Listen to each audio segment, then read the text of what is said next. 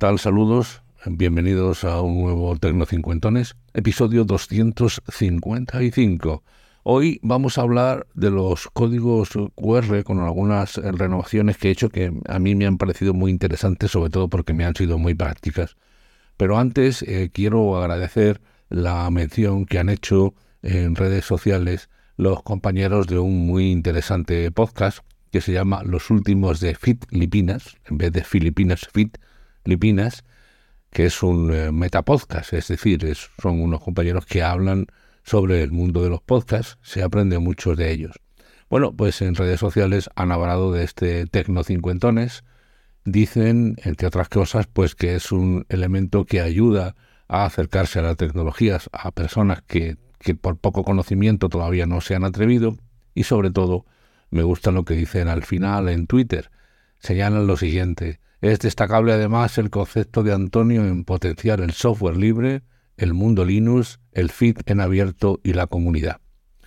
En su blog, en su página web, antoniomanfredi.com, es también tenéis acceso a todos los episodios, nada menos que ya 254. Bueno, hoy 255 con este. Este podcast pertenecen, como saben, a la red de sospechosos habituales. Pues nada, muchas gracias a los compañeros de Filipinas. Yo les voy a dejar el enlace a su interesante podcast, sobre todo para aquellos que quieran saber de podcast, de este mundo, de cómo mejorar y de cómo estar, de cómo convivir en un sitio donde también cada día hay más podcasts y por lo tanto es importante eh, seleccionar donde uno va.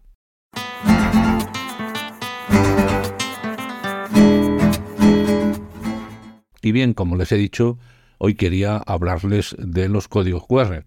Ya en el episodio 97 de Eterno Cincuentones, allá por el verano, fue en julio del año 2020, el tiempo, el tiempo vuela, pues les hablé de los códigos QR. Se llamaba La grandeza de los eh, QR y les hablaba de cómo realizar un QR y sobre todo de cómo leerlos, qué aplicaciones hay para hacerlo. Todo aquello sigue vigente.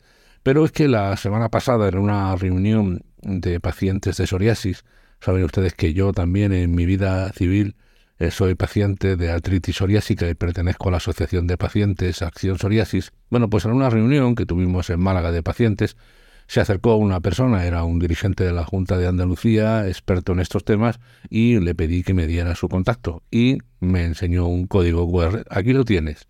Leí ese código QR y lo mejor es que se convirtió directamente en un contacto. Nombre, apellidos, correo electrónico y teléfono. La verdad es que me pareció de lo más práctico e interesante porque en un momento tuve el contacto de esta persona. Lógicamente, al llegar a casa eh, busqué cómo hacerlo y efectivamente encontré una aplicación que es de pago pero tiene su parte eh, gratuita y puede eh, utilizarse para hacer un VCAR. VCAR es precisamente un código específico de creación de un contacto. Pues a través de QR Code Generator, QR Code Generator, podemos hacer un VCAR. Es decir, se abre un formulario, ponemos nombre, eh, apellidos, teléfono, correo electrónico, página web y todos aquellos datos que se quieran incluir. Evidentemente, al tratarse de un código que va a contacto, pues pongan ustedes mínimo correo electrónico y teléfono, tampoco eh, mucho más. Eso como ustedes lo vean.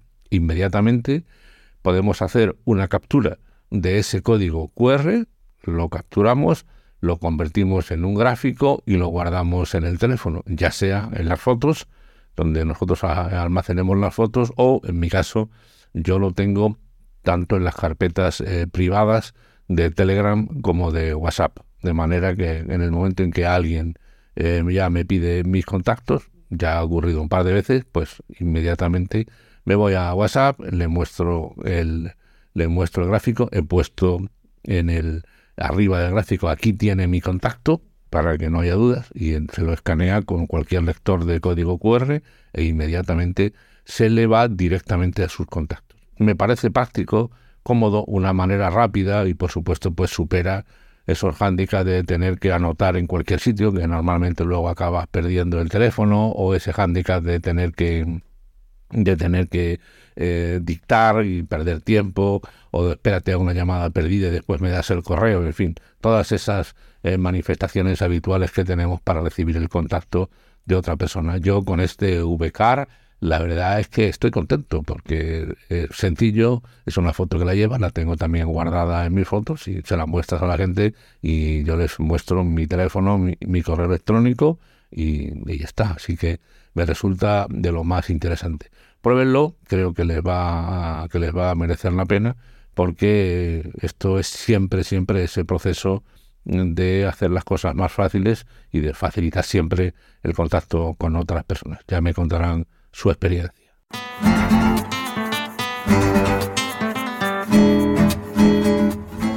Pues hasta aquí este Tecno Cincuentones. Soy Antonio Manfredi.